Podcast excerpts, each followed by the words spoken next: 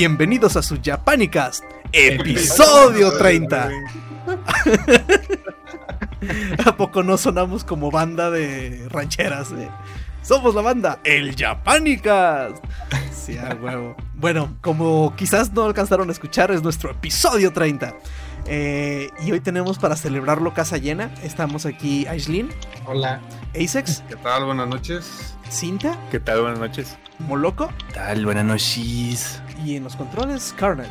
Debimos de haber jalado al Drian, pero la neta, para celebrar los, los, los, do- los dos años y los 30 capítulos, pero ya apenas se me ocurrió. Bueno, en fin. y pues en este capítulo traemos música ah, peculiar. No tan peculiar quizás como los círculos doujin de Moloco, Oye, sí.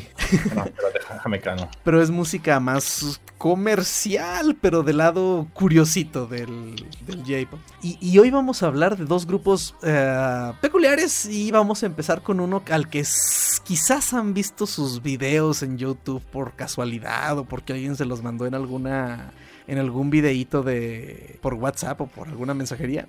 Y el primer grupo es World Order. ¿Y qué nos puedes contar de ellos, Cinta?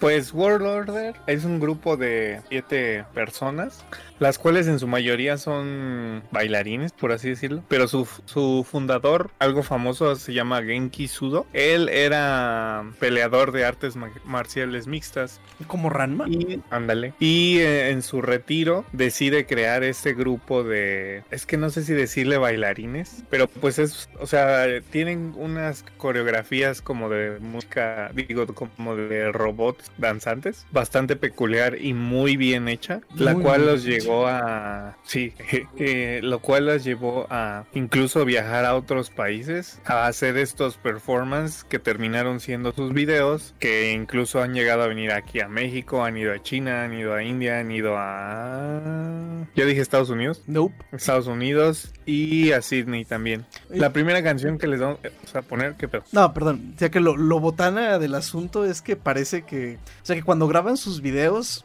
Eh, es que bueno, lo, lo, al- algo que hay que recalcarles de este grupo es que, o sea, las canciones están eh, chidas, pero tienen que ver los videos para que el hit sea completo. Y cuando graban sus videos parece que, o sea, lo hacen a, la, a las 3 de la tarde, ¿no? O sea, no les importa que esté la gente pasando ni nada, o sea, simplemente graban su video a esa hora y eh, incluye las reacciones de la gente viéndolos raro y grabándolos con el celular y todo. Está, se me hace, siempre se me ha hecho muy botana eso. De hecho, se nota en los videos porque la, la gente que pasa se les queda viendo así como, "Ah, ¿qué, qué onda? ¿Qué, qué, qué demonio está pasando? Y, por ejemplo, en algunas tomas, de repente que sé que está en una estación del tren, eh, o sea, hay demasiada gente. O sea, eso, esa gente no está ahí porque le dijeron, oye, camina normal cuando estemos grabando, ¿eh? Para que Ajá. parezca que estamos en hora pico, ¿no? Yo creo que definitivamente sí graban en hora pico en las estaciones. Así, Sí, "Ah, la como que madre". les vale madre. Sí. Yo una vez pasé toda una noche tratando de averiguar quién era el otaku con la almohada que aparecía en uno de sus videos.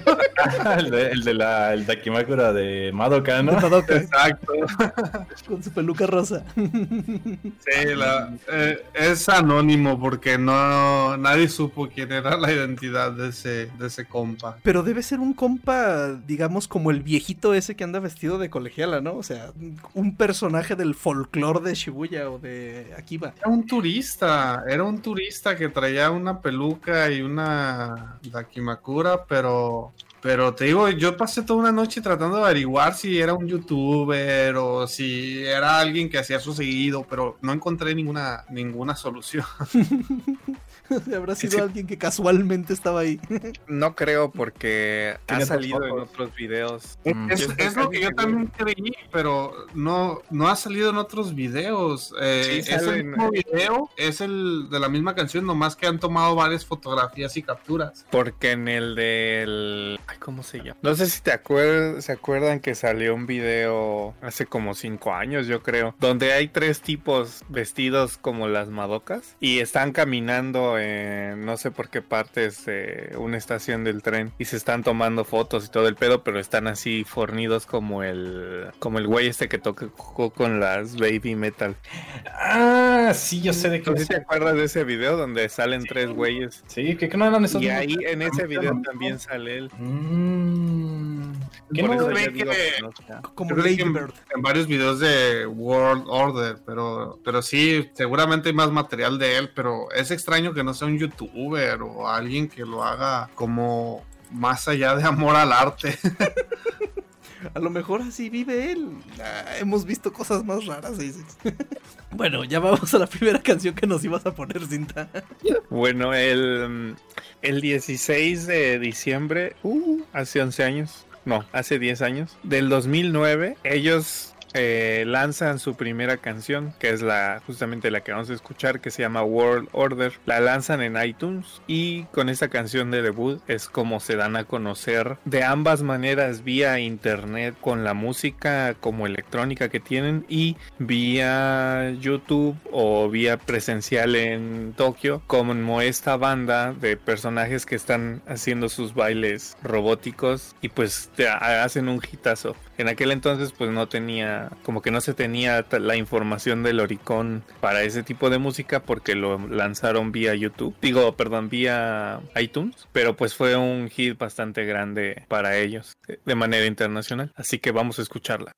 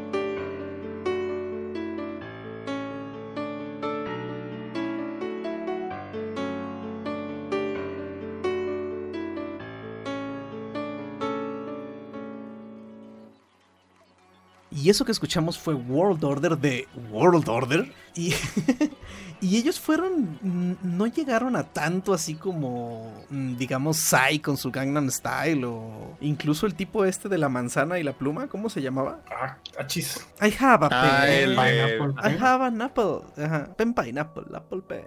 O sea, porque... Ah. O sea, me refiero que ellos fueron, puta, pues memes. Este, pero estos, o sea, sí se escuchó, bueno, sí se vio mucho, sí rolaron mucho sus videos, pero no tanto, creo que no tanto como deberían haber, haber sido famosillos al inicio. Es parecido a ellos, ¿no? Porque han sido así como artistas de un solo hit. O al menos yo conozco solamente esa canción. Pues acá de, Wonder. de este lado, pues sí, pero allá al parecer sí tienen su fandom y sí tienen...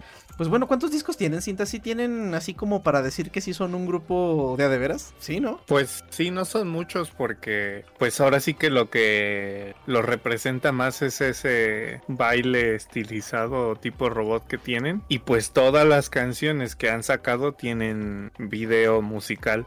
Entonces sus álbumes son relativamente cortos, solo llegan a tener cinco o seis canciones. El primer álbum que sacaron, que se llamaba World Order, tiene seis canciones que salió en el 2010. Ujú. Después llegan a sacar otro álbum mm, que se llama 2012, que salió en el 2012. Que ese otro dato curioso, la canción del 2012, si la buscan en YouTube, es donde vienen a la Ciudad de México y hacen pues su baile, su representación en el área Su performance. del, del centro histórico, por así decirlo. Y pues de hecho, si ven el video, pues está algo chistoso porque pues, también es lo mismo que en Tokio, pero pues ahí está, hay un güey así parado en medio del, de la cámara grabándolos mientras ellos están a un ladito haciendo otra cosa y él, y él literalmente está en medio del frame.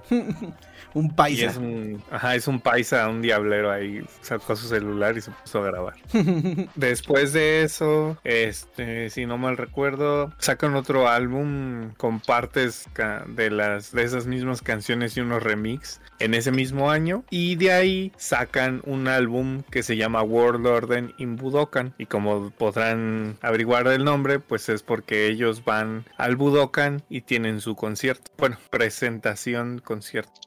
Ha de estar botana, ¿no? Ir a un concierto de ellos. Pues el, el único detalle, no sé específicamente por qué razón, es que el, el mero mero, el fundador, está inactivo. O sea, de esos, de los siete, o sea, han ido cambiando constantemente, pero de los de la persona que inició el grupo, el de las artes marciales mixtas, por alguna razón está inactivo. Yo creo que sé por qué. ¿Por qué? Por el coronavirus, por pues qué más. ¿Tú crees que van a salir a la calle a andar bailando así ahorita? No, pues no, está prohibido. No, man. Man. No creo que Cinta se refiera a que está inactivo ahorita. Chale. Y eh, nuestra segunda canción, eh, se me olvidó el nombre, así. Y nuestra segunda canción se llama Let's Start. Vamos a asumir que es World War 3, pero en el nombre solo sale como WW3. Three. Vamos a asumir.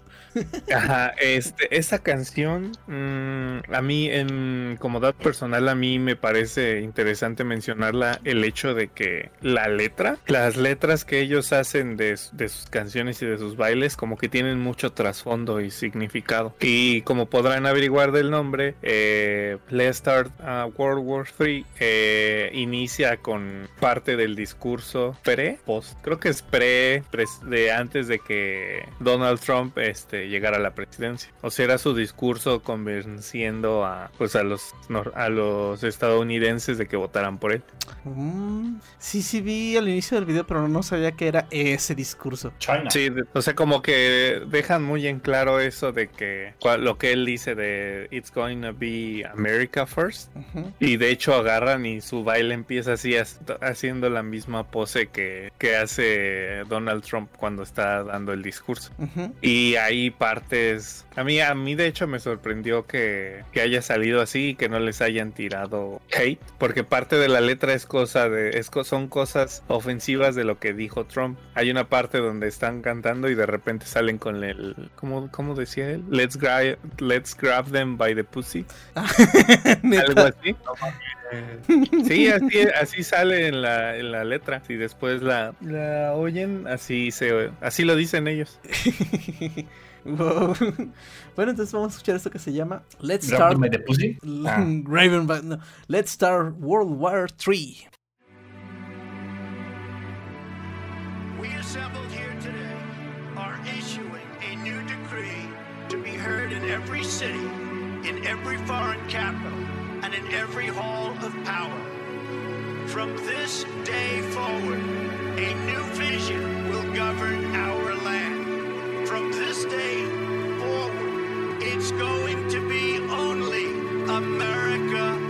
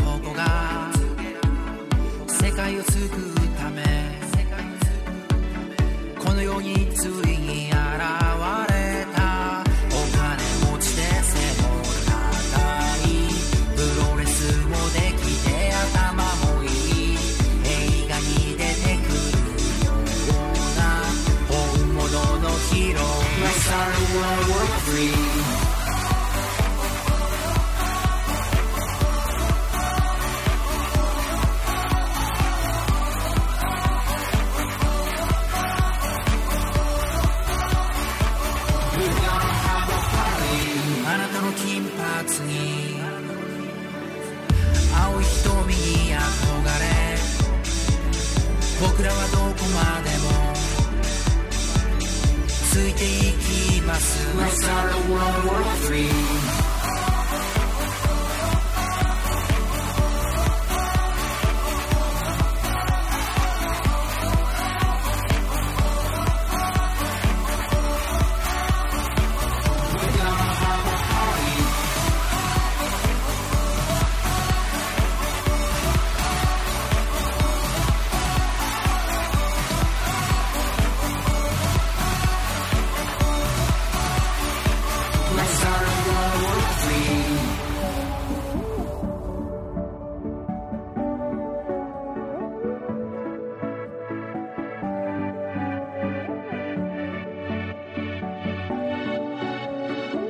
'Let's grab them by the pussy.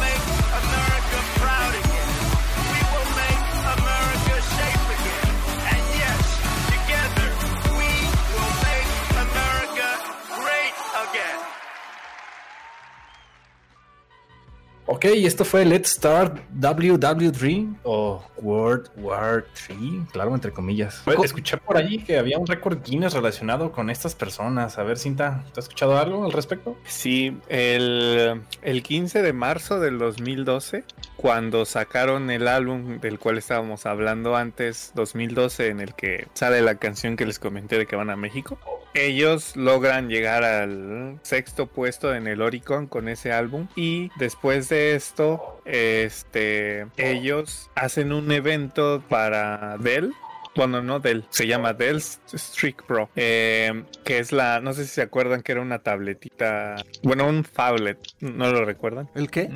El Dell Streak Pro, Pro. No. Eso era una, bueno, era una tablet con Android de Dell. El chiste es que hacen un evento promocional para eso, en Tokio. Y en ese evento de Dell, ellos eh, logran batir un récord Guinness que viene siendo el récord de la del baile robot más grande, logrando ocupar este a 640, bueno, a 640 asistentes, en total 647 contándolos a ellos siete.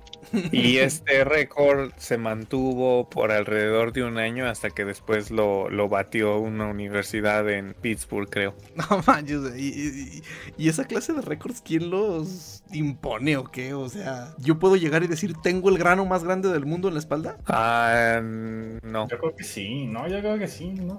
Pues No, sí, es lo, que- lo que primero se hace es mandar un correo y entonces ahí ellos te van a decir si el récord que supuestamente quieres batir está registrado o no. Si no está registrado, se hace un, un este, creo que una votación o algo así para decidir si se puede agregar o no. Ah, ok, ok. O sea, Una entonces. vez que eso pasa, ya, no, ahí sí, pues, si sí pasa, pues sí te pueden agregar. Si no pasa, pues, pues no. O sea, entonces prácticamente sí puedo tener el récord mundial de cualquier cosa. Sí, o sea, la cuestión está en que ese, o sea, hay dos cosas. Una es que el récord que tú quieras romper, no es, si no está en la lista, se tiene que aprobar. Y si sí está en la lista, pues tienes que, que romperlo tú. No sé cómo tienes esa información, pero es muy útil. Lo que pasa es que un- una vez estaba yo leyendo, no me acuerdo qué era, pero haz de cuenta que era un tipo que, que según decía que quería romper el re- X récord específico. Y entonces él manda un correo, y ya me acordé, creo que lo leí en 4chan. y en el y en el correo le dicen que, que debido a la como que al, al tema específico del récord que quiere romper no no es algo que a ellos les interese, pues no cuenta. Pero, o sea, una vez que, por ejemplo, si sí pasa y tienes como que demostrar que, por ejemplo, en un video demuestras que puedes, no sé, romper 100 huevos en un minuto. Entonces, una vez que pasa, que pasas ese video o esa prueba, tienen que mandar a alguien a verificar visualmente que... Que sí lo ¿cómo puedas hacer. Ajá. Mm. Porque sí he visto gente que, que hace ese tipo de récords y bueno, que qu- intenta batir ese tipo de récords y están practique, practique, practique, practique para que cuando llegue esta persona lo tienen que batir en, eh, en frente del, del staff de, de, de Record Guinness.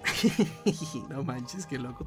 Porque sí he visto récords, por ejemplo, de un tipo que creo que rompía nueces con la frente, una mamada así. O sea, ¿a quién Sí. carajo se le ocurre? O sea, así un día te, un día te despiertas y dices, hoy voy a poner el récord mundial de aplastar melones con el trasero. No sé qué motiva a la gente a hacer eso. Pero bueno, vamos con la última canción de World Order, que es quizás la más famosa, que se llama Have a Nice Day. Vamos a verla, escucharla, algo así.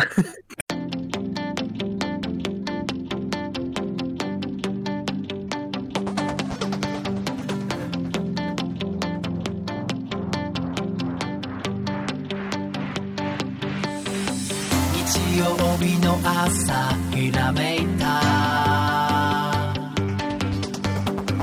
今日は街へ来り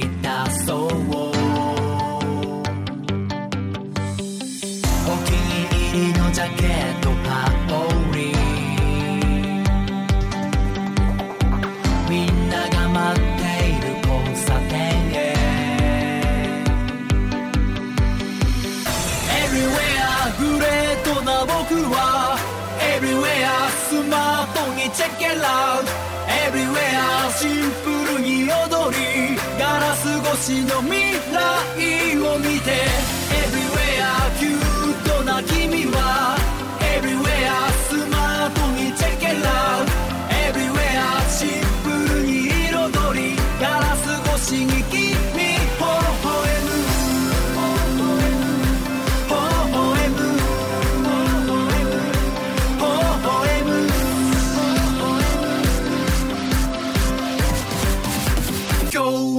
A nice day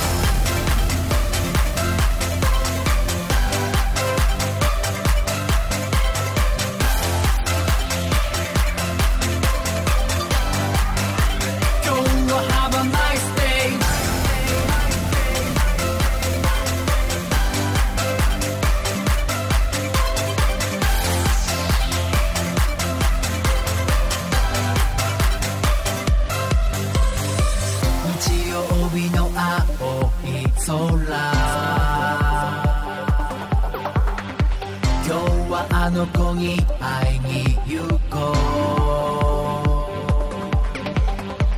エスカレーター駆け上がり。君の待つステージへ急ぐ。Everywhere グレートな僕は。Everywhere スマートにチェケラウト Everywhere シンプルに踊りガラス越しの未来を見て Everywhere キュートな君は Everywhere スマートにチェケラウ Everywhere シンプ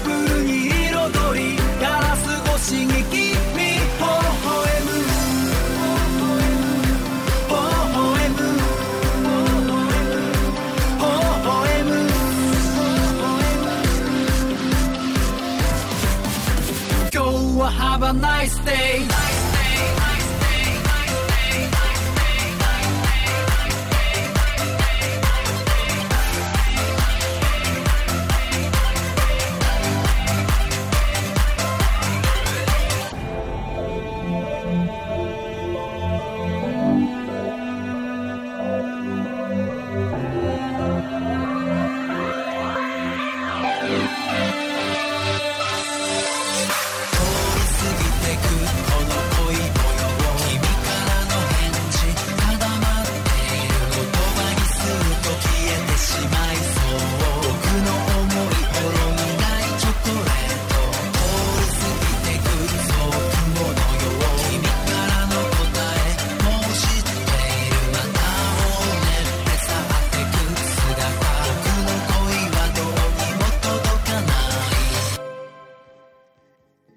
Esto fue Have a Nice Day, nuestra última canción de World Order. Y como dato curioso, también cabe mencionar que ese video, que desde nuestro punto de vista creo que es el video más conocido de ellos, ¿no? Yo creo que sí. Este, en ese video salen como cameo a las chicas de AKB 48 de, de ese entonces, por así decirlo, porque quién sabe, quién sabe este si ya sean solistas o qué serán, porque pues el video salió el 20 de marzo del 2014. Ya tiene un En ratito, este- ya han de estar todas graduadas. Ey, este, lo más chistoso de este video, además, es que están justamente en Akihabara y pues el recorrido que van haciendo va es sobre el- eh, las calles principales. Ahora sí que literalmente desde que sales de la estación de Akihabara hasta que llegas al edificio de Don Quijote, donde está en la planta de hasta arriba el, no sé cómo llamarlo, si restaurante o bueno, el lugar de las acaves. Ah, espérate. ¿Qué no estábamos en ese Don Quijote el, el penúltimo día? Ajá. Y, Ah, sí. y- ya me y- acordé. y- y han ido ahí al changarro de las AKB? Pero No. ese- la- esa vez estaba cerrado por lo del, El corona. del COVID. Ah, neta. La vez que fui con Acex y con Conin sí estaba abierto, pero Connie no quiso ir. no era temporada. Ah, Ah, claro, también lo primero que dijiste, muy seguramente. También puede ser. Y este, ¿qué más iba a decir? Ah, sí. Y por último, este, en el 2016 ellos hacen remix que después se vuelve a oír para otros años. Llegan a sacar un, un Blu-ray con varios remixes. Y en este remix, si, si gustan escuchar el, el remix de la canción que acabamos de escuchar, que raro se oyó eso, es la versión Shibuya, que como que tiene más beat, más ritmo. Y en ese también intentan hacer como, como llenar la calle de puros cuates vestidos de trajes haciendo su bailecito. ahí está chido. Y Y, pues- la rolilla sí Ajá. suena un poquito distinta a la original. Y ahora sí que por último, eh, ellos llegan no a separarse, pero como que entran en un hiat y hasta el 2019 ellos vuelven a hacer un, un concierto en el que anuncian que van a volver a, a juntar a los siete miembros de como que de la unidad. Aunque ya no son completamente los mismos, el este Sudo sigue siendo como un miembro fundador inactivo, pero lo sigue coordinando. Mm. Y pues hasta el momento, pues ellos, este, ellos siguen haciendo algunos que otro video hasta que en diciembre 21 que del año año pasado, hacen su, su evento de 10 aniversario. Entonces en ese evento de décimo aniversario invitan a personajes, digo, a miembros antiguos y hacen juntos algunas coreografías.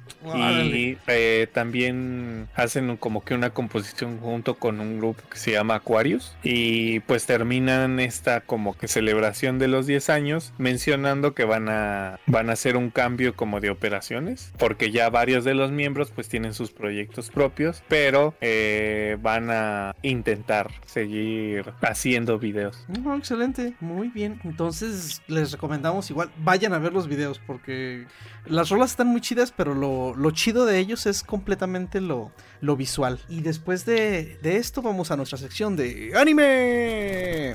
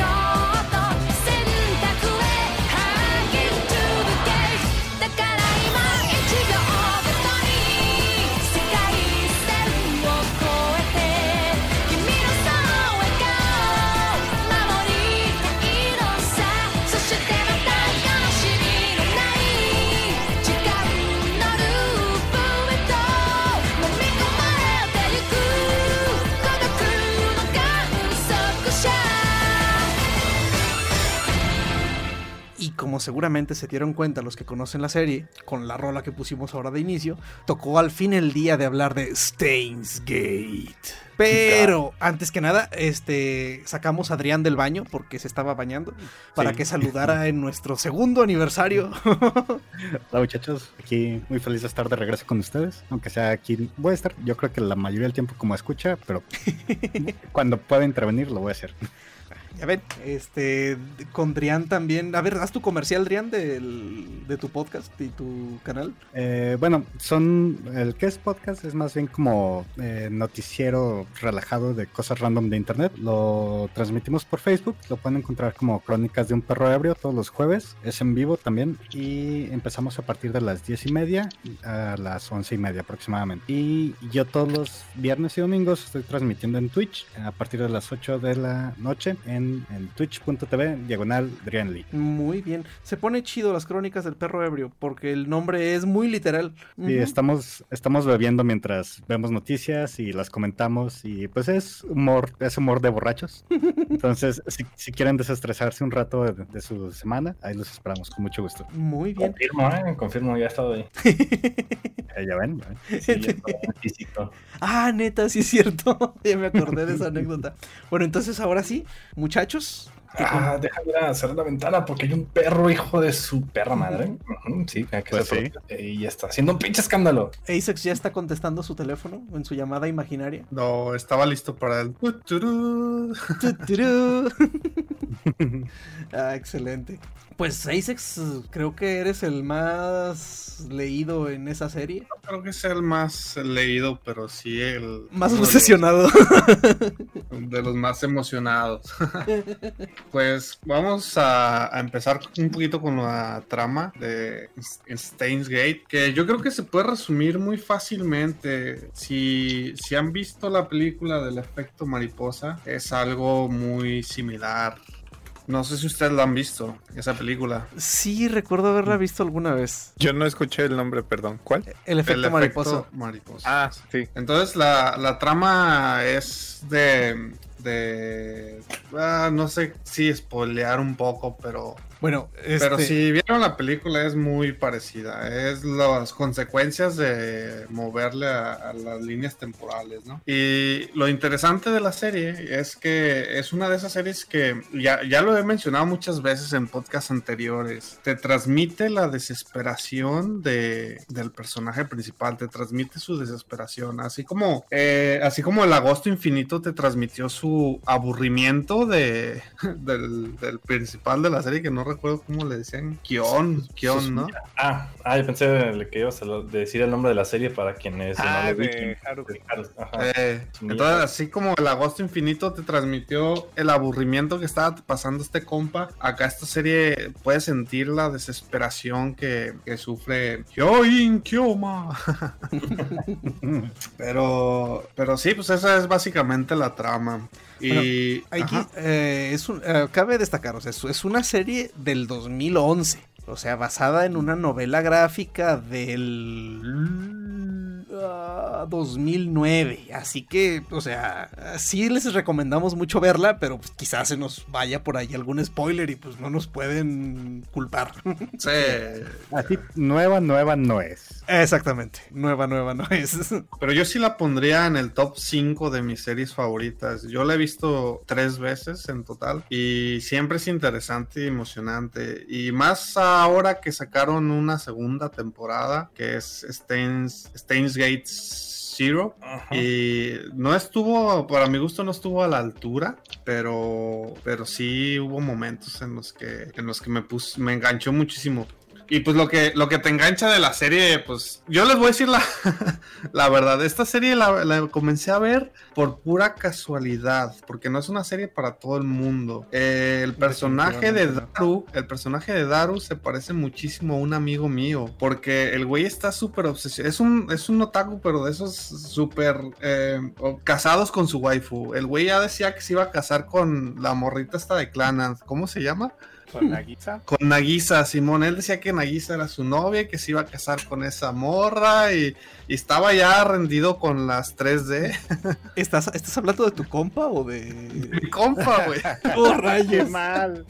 Entonces, después de que vi un tráiler donde Daru está haciendo cosas muy ñoñas y, y aparte físicamente se parecen muchísimo él y mi compa. O sea, los dos están altos, los dos están corpulentos. Eh, irónicamente también mi compa tiene una foto con una camisa verde igual que la de Daru.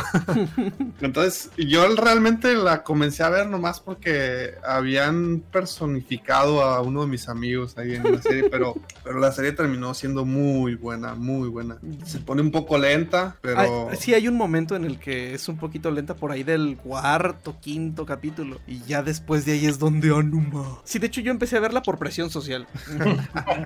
Mi presión social. Exactamente, es un presión Sí, es- social. Era lo que te iba a preguntar, Carnitas, ¿de quién te va a hacer presión social allá en el rancho? No, de presión social de Asex. ah, bueno. Y, y- y la verdad, o sea, vi los primeros capítulos y me tardé, o sea, de hecho vi tres capítulos, cuatro y la dejé una semana, dos y luego vi otro y ya luego fue cuando no pude detenerme y me eché como 10 o 15 seguidos. Está muy buena, o sea, se empieza a poner muy, muy chida. Porque eh, entre todo esto, o sea, de... El personaje principal es un científico, entre comillas. O sea, porque él se, e- e- él se autoproclama un científico loco. Son of a bitch. Y. y tiene su laboratorio y tiene su ayudante que es Daru, el, el compa este que dice Isaac, que es un genio de las computadoras, cabe, cabe señalarlo. Y hacen experimentos así como los experimentos de Homero Simpson, ¿no? Así como, esta es la pistola para aplicar maquillaje. Eh, un control remoto para el microondas. eh, Exacto, o sea, hacen... y todos los experimentos le ponen nombre sujeto a cambio. sí. Ah. Y, y- y los nombres de los experimentos están cerca de los inadores del profesor Dunsfersmith de... Ay, de... ¿Cómo se llama esa serie de Perry el ornitorrinco? Phineas y Ferb. De. Phineas y Ferb. O sea, sus experimentos tienen nombres así todos rimbombantes. Pensé que a lo mejor iba a ser como el doctor Chunga. Ándale también, ¿no? Sí, y pues por ahí resulta que se empieza a obsesionar este tipo con el con los viajes en el tiempo, justamente. Y una parte que a mí me puta, me voló la cabeza fue que pues ya ven en esas noches este que uno se pierde en YouTube que, que empieza viendo videos de computadoras y termina aprendiendo a no sé, mm, curar cacerolas de hierro fundido para preparar comida china o cosas así. O hacer una piscina en el medio de la jungla. Cómo hacer una piscina en medio de la jungla con Usando solo un palo. Exacto. E- En una de esas empecé a ver videos justo de viajes en el tiempo. Y en uno de esos viajes hablan de John Titor. Y, yo después de haberlo es- escuchado mentar en la serie fue así como que no te pases. Tenían razón. Sí.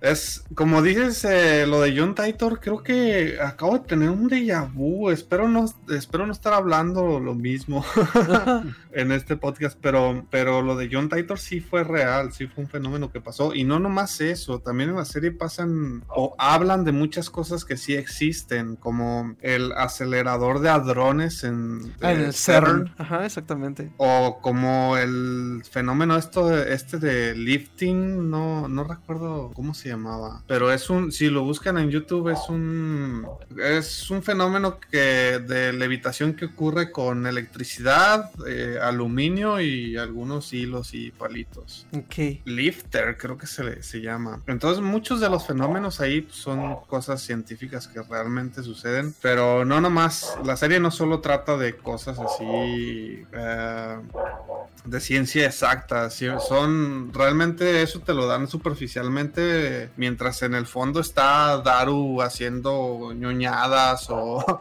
o van, van presentando a más personajes y hay para todos los gustos, hay hasta, hasta un trapito ahí para el Molokis. ¿Dónde está, por cierto? ¿Moloco? ¿El trapito? No. Ah, ¿qué? ¿Qué? Se debe haber ido a pelear con el perro de su vecino. No, no, aquí estoy, aquí estoy, no me ha escuchado. Pero sí, sí, sí hay personajes para todos los gustos.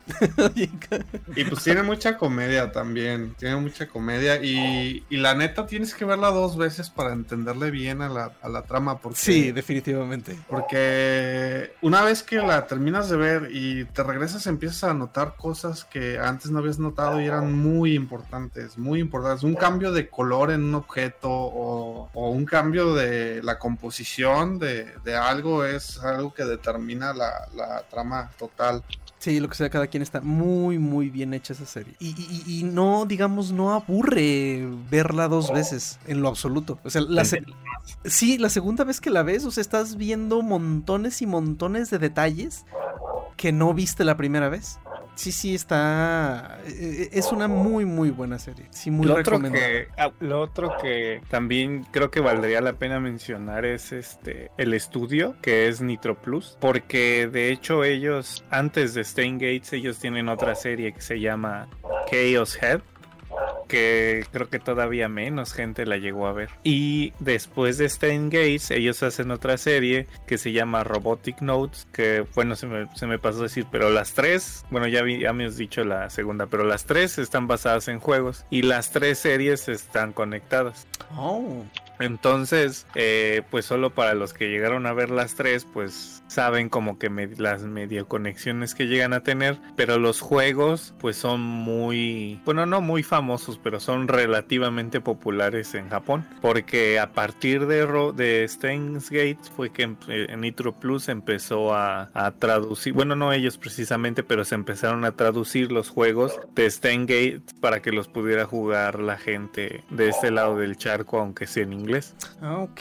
Fíjate que estoy viendo la lista de trabajos de- del estudio. No me suena ninguna serie, ni nada, la neta. Yo las había Pues- escuchado nada más de nombre, pero no, nunca no las he visto. No me he dado el tiempo, la verdad, de verlas. Es que como son, por ejemplo, eh, Chaos Head es del, de los tiempos de XP. Entonces para jugarlo... de los tiempos de yo- XP. Sí, o sea, el, juego lo te- para jugarlo, aunque estuvieras en estas épocas, lo tenía, tenías que instalarte tu, tu VM de XP y instalar el, el paquete de idioma en japonés y luego ya instalarlo para, para correrlo, pues. Y la de la única manera en la que se podían jugar juegos en esos tiempos era, bueno, como, como persona de habla inglesa, este, era esperar a que algunos geeks tradujeran el juego y lo parcharan. Ok. En este caso, sí hay parches para Steins Gate y para Chaos Head, pero no sé si todavía sirvan. Quién sabe, como te digo, el, el Chaos Head es del año de XP, pues. No es una novela visual, ¿no? Entonces, Sí. Ajá, es un, es un juego. Un juego basado en una de- novela visual. Ajá, es un, ajá, una novela visual. Y de hecho, el de Chaos Head tiene un parche de esos parches que le gustan al Moloki, que son este. Echi, cambian, ¿eh? Echis. No, ándale, pero no tanto. Ah. Cambian, eh, le instalabas un parche en ese entonces y todos los personajes cambiaban, bueno, no todos, las mujeres cambiaban a traer este trajes de baño nada más. Ah, Ah, ah, con eso me daría. No supera Y- a mi Senran Kagura. hasta Y lo otro, también. pues, lo otro que, ah, ah, bueno, eso sí, a mí me gusta más el, el opening de Steins Gate del juego. A mí en lo personal me gusta más que el de la serie. Y eso que el artista es la misma. Cana, ¿qué? ¿Canaito? ¿Qué? Cana, ¿cómo? No, no. Ajá. Eso es otra cosa. ¿Y qué? ¿Y si es muy distinto el opening del, del Sí, sí, ahorita te lo paso. Veo que Sí. hay un Steins Gate para Switch. Sí, lo que decía Cinta, que han estado eh, pasando los juegos a esta parte del charco. O sea, eh, eh, ¿y es el mismo? Hay varios juegos. Hay de- varios. de Steins Gate. O sea, hay uno que sí era el original que salió en el 2009, pero después empezaron a sacar como que secuelas por el por lo mismo del éxito, éxito que tuvo. Ok.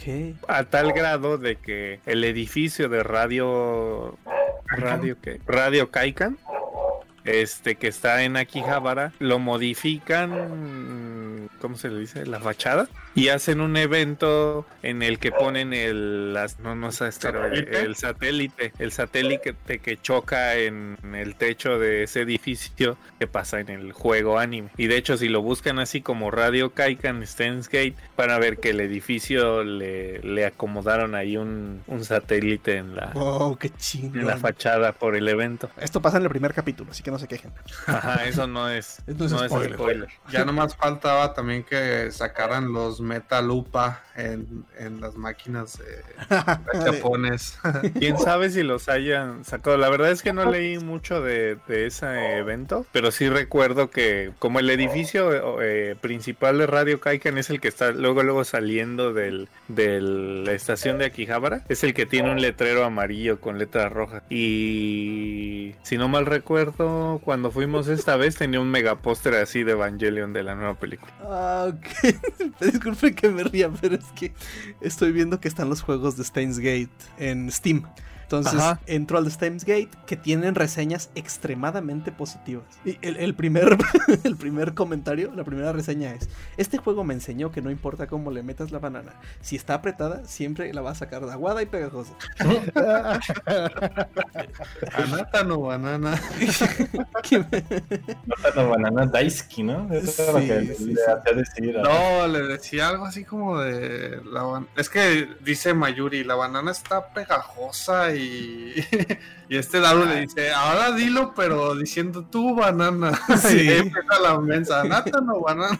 Y ahí le interrumpe este güey, ¿no? Le dice, ya, no, no, no hagas caso a este güey.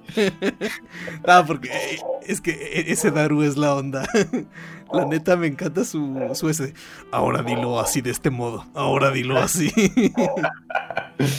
Y por cierto, el tipo es súper fan de ir a un Maid Café. Ah, sí, los Made Café Sí, o sea, pues de hecho todo eso pasa en, en Akihabara. en Akihabara. Y- y Porque es la zona donde también tienen el localillo de, de que se arreglan televisiones, ¿no? Sí, es que, o sea, no, no hay que olvidar que pues Quijabara en sus inicios originalmente era un barrio, un barrio, ¿eh? un barrio electrónico. Entonces, pues quedan muchísimos restos, por así decirlo, de, de tiendas donde venden cosas de electrónica. Incluso en uno de los edificios, creo que es el que está atrás del de Radio Caican, es de pura electrónica y pues puedes ir como, como si fueras a- aquí a República del Salvador, pues con tu charolita y agarras resistencias, capacitores y cosas así. Ah, Es muy... da un tour, ¿no? El local para la IBM Gosen Hyaku. Ah, sí. Para la IBN. que, que, que- que eso de la IBN, o sea, toda esa, toda esa parte, todo ese arco de cuando consiguen la IBN y todo, si van a Wikipedia, aunque sea, y leen la historia de John Titor, o sea, se dan cuenta de que todo lo que hablan en la serie pasó en realidad. O sea, es una. Es, algo muy chido de darse cuenta de eso. O sea, yo, yo creo que eso fue en parte lo que también me hizo que me gustara la serie tanto. O sea, el hecho de que, pues todo, o sea, las fechas que ellos manejan, toda la información que dan sobre lo de los viajes en el tiempo, pues fue, fue algo que, que una persona real que existió, que llegó un día, o sea, un día apareció este tipo diciendo que era un soldado que venía del año 2036, e hizo un montón de declaraciones y todo. Y no les digo más porque gran parte es cosa de- que pasa en la serie. Y es muy chido toda esa parte. O sea, me gustó bastante. Es historically accurate la serie. Ah, sí. Bueno, accurate es una palabra muy arriesgada para esto, ¿no?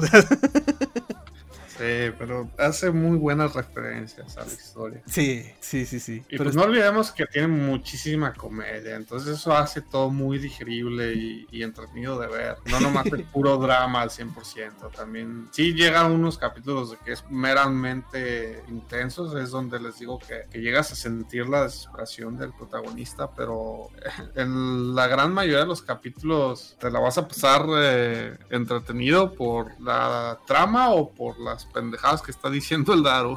Sí, sí, sí, está, también es muy cómica la serie. Está muy chida. Y pues creo que está disponible. Bueno, creo que está en Crunchy por si. No, No, no. vamos a confirmar. Vamos a confirmar. Luego vamos a estar como la vez el programa pasado que los que los mandé a Netflix a ver ah, la cosa esta de los niños en ¿cuál el hoyo.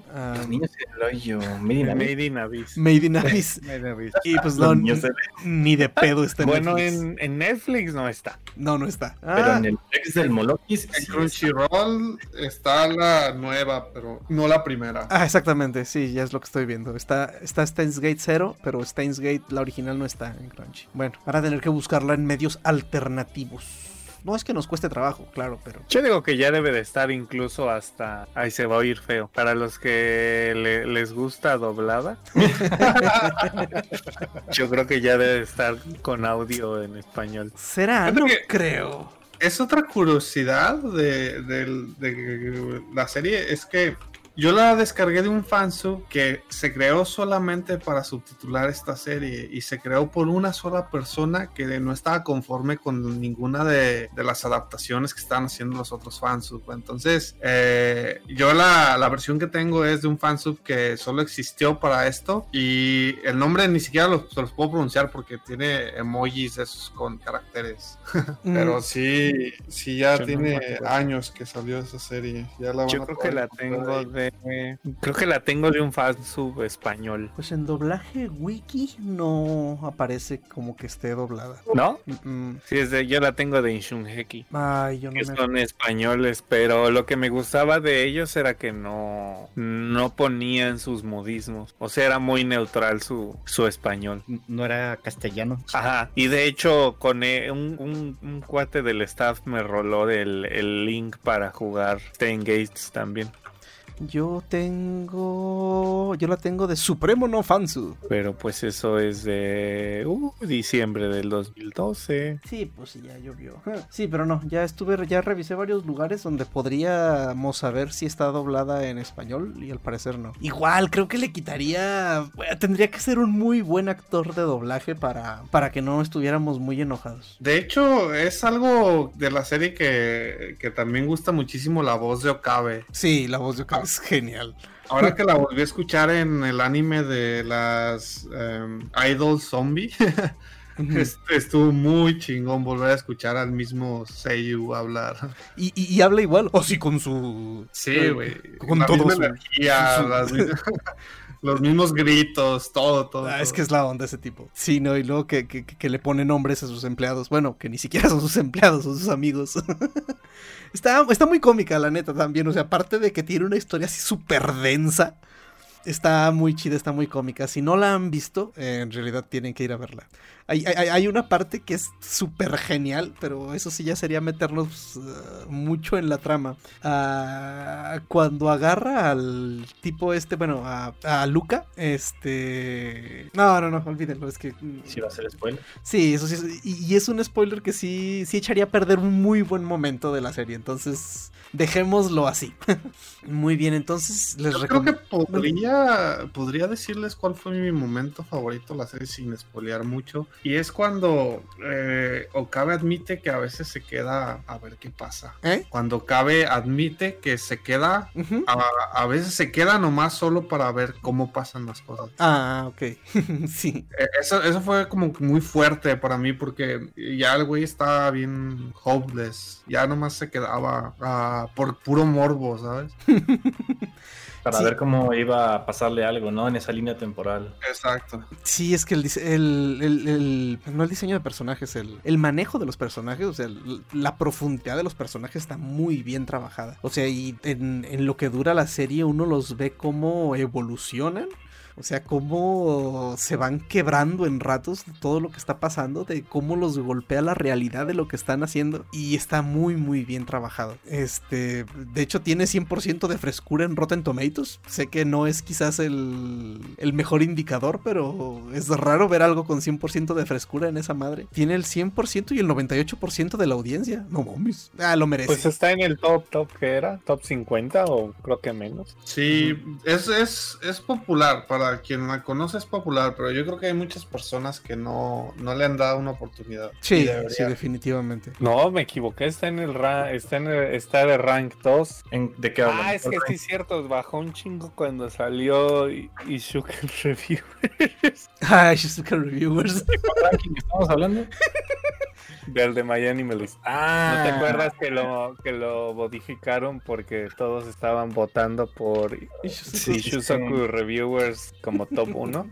Simón. No, deja tú, ya había pasado antes con lo de Pingu y todo eso. Y con lo de Cory en la Casa Blanca. Ajá, entonces rehicieron, bueno, cambiaron el sistema en el que se, con el que se ponderan las, las votaciones, pero por esa y más razones yo ya no utilizo mi Animalist, así que igual está en el número 4 en Anilist, está en el ranking, pues, en- de los primeros 100, pues está en el 4, siendo el primero eh, Full Metal Alchemist Brotherhood, seguido de Hunter x Hunter, luego Sangatsu no Lion 2, luego Steins Gate, luego Shinjeki no Kyojin 3, parte dos, luego Gintama, y así se va, ¿no? Está, ¿Cómo Sangatsu puede estar tan alto en la lista? Es lo que yo iba a decir. pues... O sea, Sangatsu sí la he visto como top 10, pero no como la segunda. Eh, Pues, eh, a ver, mira, ¿esa, lista, ¿Esa lista de dónde es? Esa es la de Anilist. Ah, ok. Es una comunidad aparte. O sea, diferente a Una comunidad más big brain que, que My Animalist, dice. Una, una comunidad que no tiene lápiz cerrada porque a un pendejo se le ocurrió hacerlo, ¿no? Y no puede utilizar. Un día deberíamos ponernos a discutir los tops de, de estas páginas. Sí, definitivamente. Vamos, va- va- vamos discutiéndolo en el próximo capítulo, ¿cómo ven? Me parece razonable. Muy bien, es Mira, un trato. Película de la sordita en el número 9. ¿Por qué, por qué está en el número 9? Es más, ¿por qué está arriba de. de ay, ¿Cómo se llama esa serie en español? De- es que no me acuerdo. Ah, sí, la leyenda de los héroes galácticos. Bueno, bueno, Pues- bueno. Eh, ¿Algo más que quieran agregar a la sección de anime sobre Steins Gate o algo que hayan visto nuevo que no hayan estado viendo y que quieran recomendar? Ah, pues mira, ya que estamos hablando de lo de Mr. Brown, que es el landlord que les renta las instalaciones en la serie a, a Okabe y a sus compitas. Eh, bueno, algo que está un poquito off topic, pero de alguna manera relacionado. No sé si ya sea ustedes o nuestros escuchas conocen a una persona que es popular en redes sociales porque pone waifus en teles viejas, ¿no? ¿Nadie? ¿Nadie les suena? Porque estoy seguro que sí. Al menos a Leslie sé que sí, porque veo que le da like en Facebook. Yo lo conocí ayer que lo pusiste en el Sí, también. sí, no sabía de dónde había salido eso. Ah, Eso de- Está nice, pero ¿qué, qué estamos Pero haciendo aquí? nice. Ah, sí, sí, sí. No, no, o sea, pero a mí lo que se me hace es que es demasiado específico, ¿no? O sea, voy a ponerme a buscar teles viejas para poner waifus y tomarles fotos. Ajá. Sí, prácticamente entonces es eso, ¿no? Y por eso su página se llama así. Pongo waifus en teles viejas o I put waifus on vintage TVs. Pero pues bueno, aquí lo curioso es esto, que bueno, esta persona tiene ya, creo que tengo ya, al menos yo tengo más de un año siguiéndolo, poniendo las fotos esas ahí en el, en el Face. Eh, pero hace poquito lo entrevistaron la gente de Crunchyroll y pues, salió, ¿no? Que pues, fue el junio 23, hoy es, ah, pues ayer, sí, ayer, justamente ayer salió una entrevista. entrevista. Y pues bueno, el- el- esta persona se hace llamar Mr. Brown, igual que el de Steins Gate, que curiosamente arregla televisiones.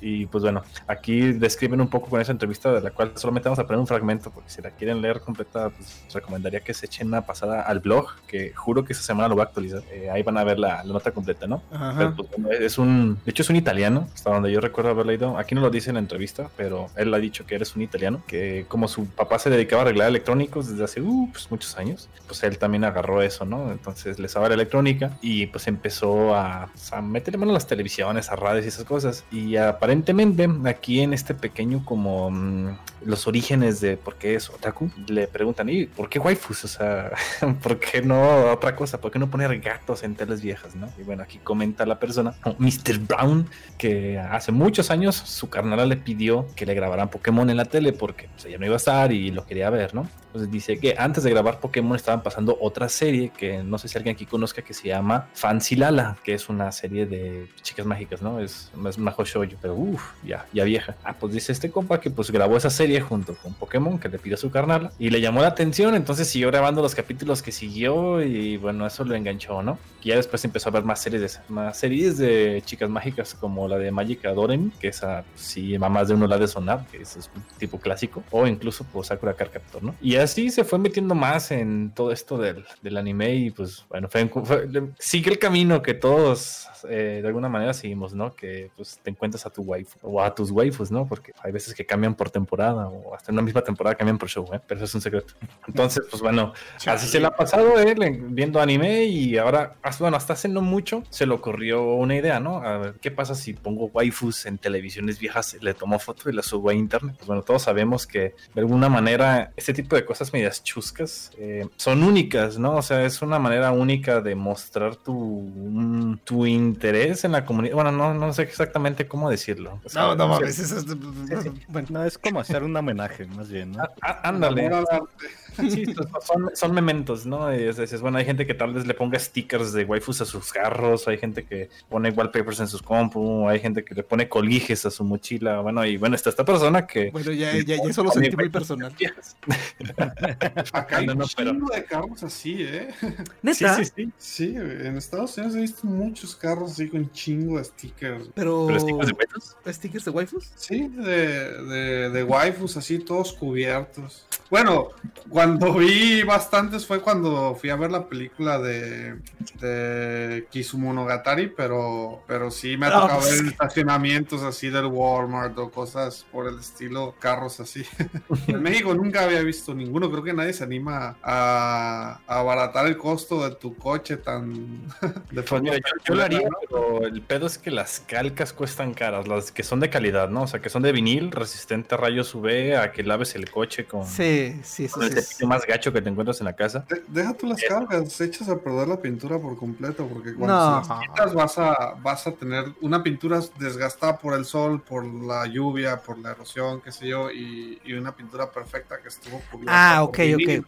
Bueno, aquí entran los warps completos, o sea, esos carros los envuelven completitos para que luego no haya variaciones en la pintura, lo cual sale más caro todavía. Ah, no, no, sí, sí, hablamos de los wraps, bueno, eso sí ya Estamos hablando de de, miles de dólares. tacos, güey, no tienen dinero. pa. eh, no, permíteme decir.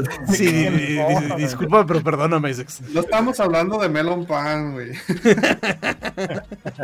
Eh, bueno, bueno, regresando al tema de poner waifus, pues bueno, es la manera peculiar de Mr. Brown de poner waifus en televisiones, pues bueno, le ha conseguido miles de seguidores en sus redes sociales y gente que lo apoya, porque hasta hace poquito se abrió una cuenta en Coffee es una plataforma para apoyar a creadores de contenido, así como está Patreon, que pues es la, la más conocida, pero eh, también está Coffee, en el que pues ahí pueden apoyarlo, ¿no? Con ese dinero arregla las teles viejas con las que ponen las waifus. No o, mames. compra, o compra teles nuevas para poner más waifus. Entonces, Es que Coffee también es más barato o relax, por así decirlo, porque pues, o sea, el nombre de Coffee es de, De un o café. sea, de café, pues, ajá. O sea, la idea, la idea salió de compra, algo así como cómprame un café. Te invito o sea, a un cómprale café. un café, ajá, al creador o al Y Patreon, pues ya se está pagándole mensualmente al creador de contenido para que haga su trabajo. Ajá. sí, sí, sí, es diferente la manera en que monetiza, ¿no? Ese asunto. Pero igual, qué raro. Bueno, no, ¿qué- ¿en qué tiempo nos tocó vivir, güey, que se puede monetizar eso? Sí, fíjate que mira, si, si tuviera un poquito más de dinero ahí para, para echarle a mis creadores de contenido favoritos, tal vez le pondría unos cuantos pesos a, a Mr. Brown, ¿no? Para que tal vez me ponga mi waifu en una tele vieja, ¿no? Y la, la pueda proyectar en mi tele nueva. Así que sería una tele vieja, nueva con una waifu. o sea. Y te aseguro que el gusto por lo vintage salió de Steins Gate, porque ya ves que ahí ese güey usa también los tubos Nix y salen muchas muchas cosas así por ese estilo. Eh, Yo, yo, de hecho le di una buscadita así leve por encimita a una IBN. Qui- 1500, pero no, no, no, creo que no. Creo que como para tenerla de curiosidad, por, Está, está muy cara. por ¿no? friki, está muy cara. Sí. Ah, demonios. Pero pues bueno, eso es todo lo que les traigo de un tema on pero off topic acerca de lo que hablamos de Steins Gate. Y pues bueno, ahora sí podemos pasar al tema cultural. No, espera, espera, espera, espera. Cinta nos acaba de poner aquí un anuncio muy, muy importante. A ver, Cinta. Cinta, qué anuncio muy, muy importante acabas de poner. Eh, ya hay fecha oficial para que la película de ¿qué era? Violeta siempre jardín. Violeta siempre jardín. que para Violet Evergarden eh, salga en cinemas japoneses. Entonces la fecha oficial que están poniendo hasta este momento es el 18 de septiembre de- del año en curso. Que ahora sí que solo para recordarles un poco es la misma película de la que estábamos hablando cuando les comentamos del accidente que tuvo Kyoto Animation. Eso no fue un accidente. Bueno. La película se accidentó, pero a la gente fue un atentado. El incidente que tuvieron. Exacto, incidente. este en el cual habían mencionado que pues el, ul- el único trabajo que tenían completado para transmitir hasta que pasó e- ese atentado era justamente esta película de Violet Evergarden. Lo, lo está anunciando el Konichiwa Fest. No sé, no creo No, no. que todavía. No, no, hasta eso todavía no llegamos. El anuncio salió de directo de, de las redes de ¿cómo se llama? de publicidad de ellos que va a estar para, para cinemas japoneses en esas fechas. O sea que Oh, que acá va a pasar algún rato en lo que licencian y todo ese desmadre. Pues No, y- sabe, últimamente el Konichiwa se, se ha puesto las pilas, ¿eh? Sí, fíjate que creo que un par de meses nada más de diferencia he visto. Incluso no me acuerdo cuál, creo que la de... Ay, la de los fuegos artificiales. Ah, ya, la, el, el, es, mm, el me- spin-off de Senyogahara. Ándale. Sí, esa cosa. Creo que estuvo con, no sé, un par de semanas nada más de diferencia. Esa yo, yo no pude verla en el cine y el día que la iba a ver con mi señora y que vi que era de estudio Shaft, le dije, "Mm, si quieres, duérmete. No sé cómo se vaya a poner esto. y, y tuve razón. no es mala, está chida, pero... ¡ah! Sí, se, se toma mucho tiempo en desarrollar esa película, es lo que noté. Sí. O sea, no, le, no le agarras el hilo ya que hasta que le quedan como 10 minutos de que se va a acabar. Sí. Ah, ya entendí. No, ya se acabó. Sí, sí, sí. Y luego termina y te quedas así como que, ¿qué? qué? O sea, ¿qué? ¿Qué? Pero sí está chida. Ok, entonces ahora sí vamos a la sección. Ah, no, no, no es cierto, la sección cultural, moloco. Vamos a nuestro segundo grupo musical de la noche. Ah, sí, cierto, perdón.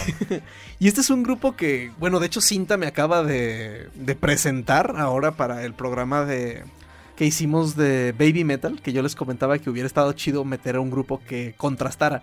Solo que este grupo que me presentó Cinta creo que contrasta demasiado con lo que sea. Este grupo se Pues sí, llama... el- ¿Mandé? Ah, no, perdón, perdón, repite, te interrumpo. No. El grupo se llama Necri Tolki, que es probable que no hayan escuchado, que no hayan escuchado hablar de él, porque mm, no sé si quizás no sea muy famoso o algo, porque de hecho información de ellos en inglés mm, prácticamente no encontré más que uno o dos este, artículos de noticias así bien random. Este, y pues en japonés, eh, digamos, tampoco hay así un wiki con su historia completa y todo esto como, pues como normalmente nos encontramos de otros grupos de los que hablamos, o sea que les podemos decir eh, que encontramos la historia y todo en varias páginas, en varios wikis, pues aquí no tanto, no encontré tanto. Este, su música es un pop, eh, creo que lo... O sea, según ellos es entre power pop, lock o pop rock, pero creo que yo lo podría definir como moe, definitivamente. Sí, la verdad sí. Sí, o sea, es, es algo completamente moe, o sea, eso lo describe muy bien, creo.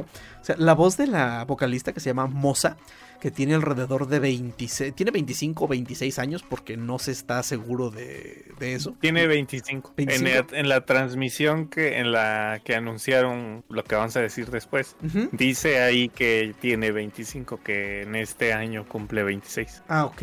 El, ve- no, el 20 de junio. Ajá, ese día fue la transmisión. Ah, ya, ya, ya, ya. Dijo que tenía 26. Bueno, este, ella está. 25. 25, perdón. La vocalista y, y guitarrista compone las letras de algunas de las canciones. Este, y también está. Es guitarrista activa de una banda que se llama Air, Air Scoopy. En la que aparte también les escribe las canciones. Eh, hay otros. un- otros cuatro que forman la, la banda, que son teclado, batería, bajo y otra guitarra. O sea, es una bandita. Una bandita chiquita. De hecho, tienen nada más dos discos, cinta. Tienen dos discos completos Ajá, dos discos y completos. tienen un par de, ajá, de AVs. Ajá. Eh, ellos se iniciaron en el 2017 con, con un single y en este single inician, ¿cómo decirlo? Originalmente la mitad de, de la banda es de otra banda que sin- se llama Contemporary... Ah, no me acuerdo. Bueno, de otra banda. El chiste es que invitan a Moza y a Mu Nakamura. Es que le dicen Muchan por alguna razón. Este, les invitan a ellas dos a que participen a- y crean Nekurai Toki. Su primer single es lo que los lleva a, a iniciar como que ese roce en el, en el Oricon, porque inicialmente ellos no, no estaban asociados a ninguna, este, ¿cómo se le llama? A ninguna disquera. Es hasta después de su primer disco que Sony Music los, con- los contrata, se le diría, o los, los representa. ¿Los firma? Ajá, bueno, sí, los firma. Y una vez que los firman, sacan su segundo single que se llama Su, así de zoológico en inglés. Y- Y en ese tiempo es cuando ya se, como que se dan a conocer de una manera más grande, porque parte del grupo empieza a hacer como que otras canciones o participar en otros lados. Y es donde se da a conocer Moza, que canta una canción en un canal de YouTube que se llama The First Take. Eh, si, a, él- si a alguno le interesa, es- el canal está padre. Se trata de que invitan a artistas de cualquier tipo. Pueden ser cantantes, pueden ser este, compositores. Y los invitan a tocar la canción que ellos quieran, pero solo puede ser una toma. Entonces, si se equivocan o algo, pues tienen que continuar. No, no va a terminar la, no va a reiniciar o a volver a, in- a- a hacer la toma. Ok. En esta, en este episodio invitan a Moza y, e invitan a Maguro, el vocalista de Kanabun. Kanabun es un grupo, creo que ya se, se disolvió, pero se hizo muy famoso porque hicieron varias canciones de openings de, de Naruto y de Boruto. La más famosa, este, ¿cómo va? Creo, Cinta, disculpa Ay. que te interrumpa. Vamos a la primera canción porque si no se nos va a acabar de hablar de ellos entre canciones. Bueno, eso sí. Entonces, vamos con una canción de su primer álbum, del álbum One, que se llama Congaragata. Vamos a escucharla.「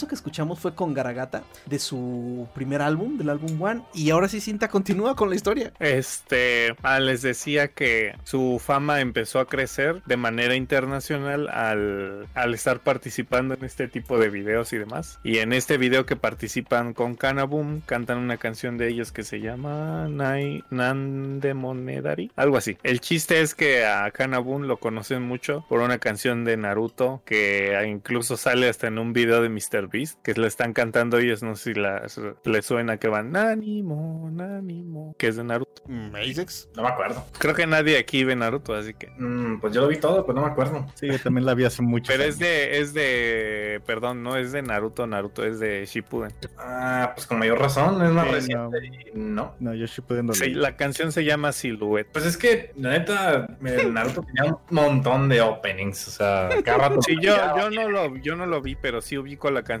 porque se está pegajos. Este, eh, ah, sí, les decía de en, e- en este segundo álbum que ellos sacan, que se llama Su, ya están como que oficialmente firmados por Sony.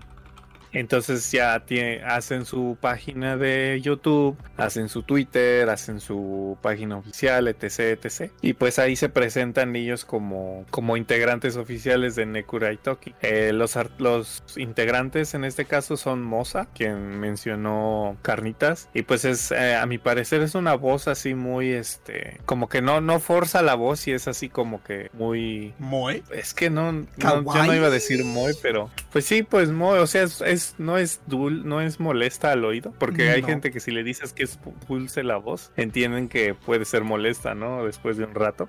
Es, es Moe, pero no es Dempa. La música de él es así de como de. Como si escucharas una Loli cantar, se supone. Y es así después de un rato, sí. Cómete un pan, cómetelo.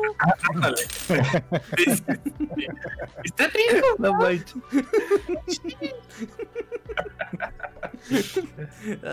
Este, ella es, eh, como dijo Garnitas, es compositora y guitarrista. Eh, el otro, otro de los integrantes se llama Asahi, como la cerveza. Él es el otro guitarrista. Fujita, a mi parecer, él es como que el, el integrante más presencial de la banda. No, no porque la chava, pues, o sea, todos van a ver, a, voltean a ver a la chava, ¿no? Por- porque canta bonito. Pero yo he leído muchísimos comentarios de- acerca del que el baterista, o sea, eh, su nivel es, es pro. O sea, él, si él quisiera, podía, no sé, irse a una banda de rock o algo más popular y la armaría muy bien. Porque hay partes en las, en las que en sus canciones todos tienen un solo. O sea, el- la chica que toca el piano llega a tener un solo, el de la batería llega a tener un solo. La, guitarra del de bajo llega también. solo también, imagino. ¿Qué? La guitarra del Lolo también tiene su solo. Sí, sí. Sí, así como lo escuchaste. Ah, demonio. El triángulo, eléctrico, Este, ¿Qué? el triángulo eléctrico tiene su solo. Nuestra siguiente canción también viene en su primer álbum, One. Se llama Hasta Nidate. Vamos a escucharla. かきむしって踏ん張ったって諦めが悪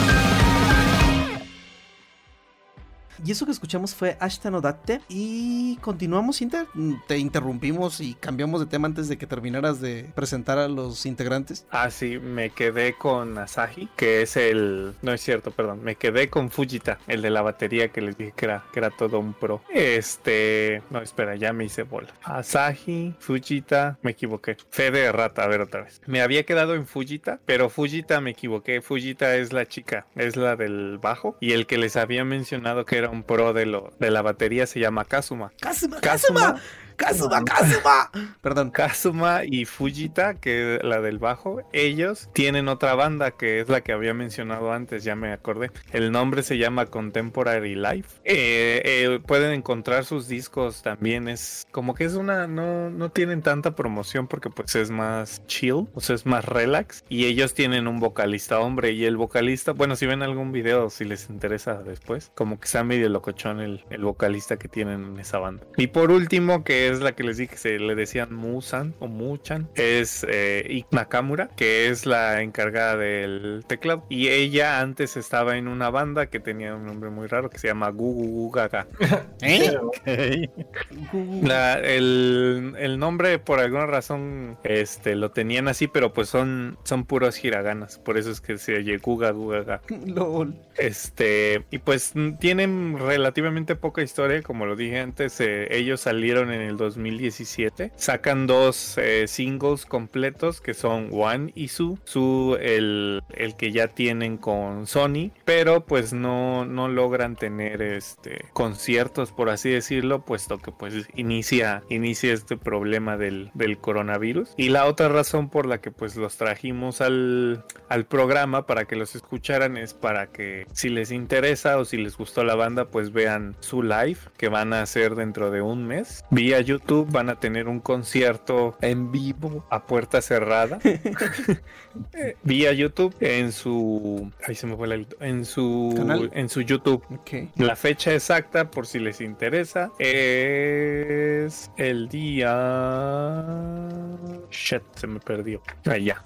El día, para quien le interese, es el 23 de julio. O sea, en, en, bueno, 30 sí, días de, de que estamos grabando esto. En su canal oficial de que es Nekuri, Nek, ahora sí que NE, Cry, de llorar, Talkie, de Walkie Talkie, oficial. Y si gustan ver, pues su video de. Hacen un stream, hici- hicieron un stream el día 20 en el que hablan de este concierto que van a dar. Y también este, les dan una sorpresa porque les entregan su botón plateado de 100 mil suscriptores de YouTube. Y están chiditos sus videos. Esta. am, ay, se me olvidó el nombre. ¿Momo? No. Moza. Moza, ajá. Moza es quien hace la, el arte de las portadas y al parecer todo el arte de los videos y todo, pues lo que tiene que ver con lo visual de los discos también lo, lo hace ella. Y pues si la ven, si está así como que... oh. Sí, perdón.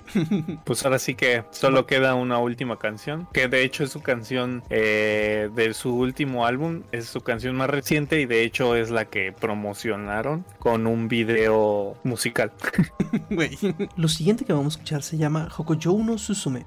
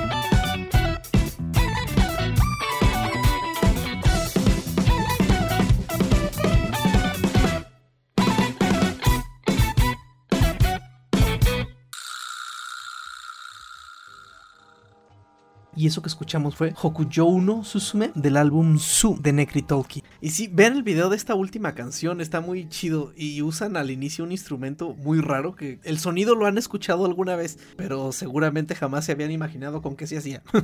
y con esto terminamos nuestro segundo bloque musical. Y pues vamos a ser completamente honestos con ustedes. Como se dieron cuenta, nuestro capítulo anterior fue hace apenas unos días y para nuestros estándares, pues no alcanzamos a preparar un tema, un tema cultural que estuviera bien preparado y bien hecho. Y preferimos simplemente mejor disculparnos. Pero no queríamos que pasara nuestro, nuestro segundo aniversario con el podcast sin que publicáramos un capítulo. Y qué mejor que el capítulo 30. Entonces es por eso que esta vez no les tenemos un- una, una sección cultural. Pero eh, como trajimos, como ya trajimos a Adrián, pues Adrián nos va a poner una canción para cerrar con el podcast de esta noche. Muy Bien.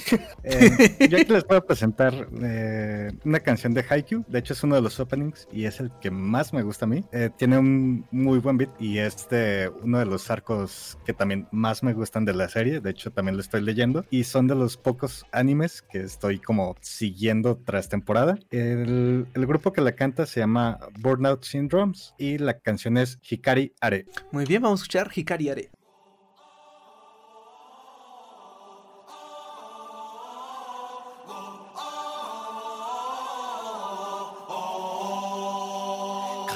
体中の細胞に火を起こすように目いっぱいに空気を吸い込んだ。血と汗を煮えに憧れを成果にフルボリュームで叫べよ。光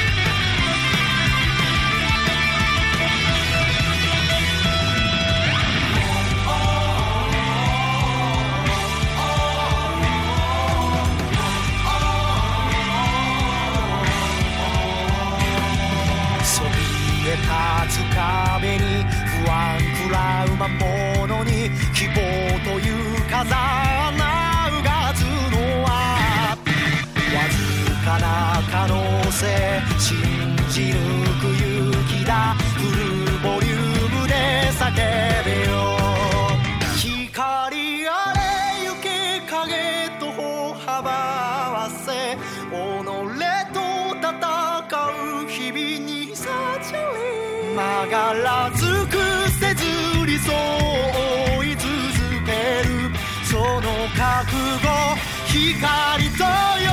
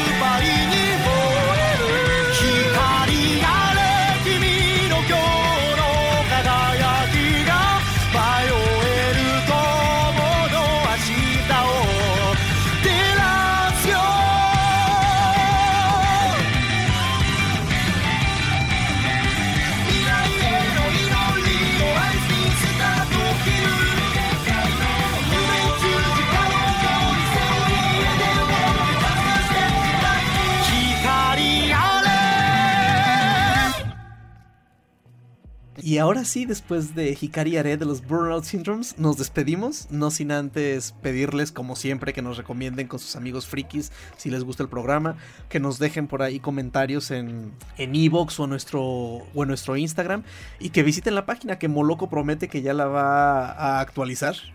Sí, sí, sí, esta semana queda joven. Te- tendrá, algún, te- tendrá algunos capítulos desactualizada, pero, pero ya, ya Moloco la va a poner al día. Entonces, ya saben, nos pueden escuchar en iBox, en Spotify y prácticamente en todos los agregadores de podcast a través de, de Anchor. Entonces se despide de ustedes Carnage. Adrián. Aquí Asex despidiéndose. Se despide Cinta, esperemos que les hayan gustado los grupos. Ah, y que escuchen a Necri que en un mes. Oye, Asuminasai. Buenas noches a todos. Y pues Aislin nos acompañó en espíritu. Hoy no nos platicó tanto, pero muchas gracias por estar todos en este programa número 30, segundo aniversario del Japanicast. Muchas gracias, muchachos. Sale. Sale. Sale, nos vemos.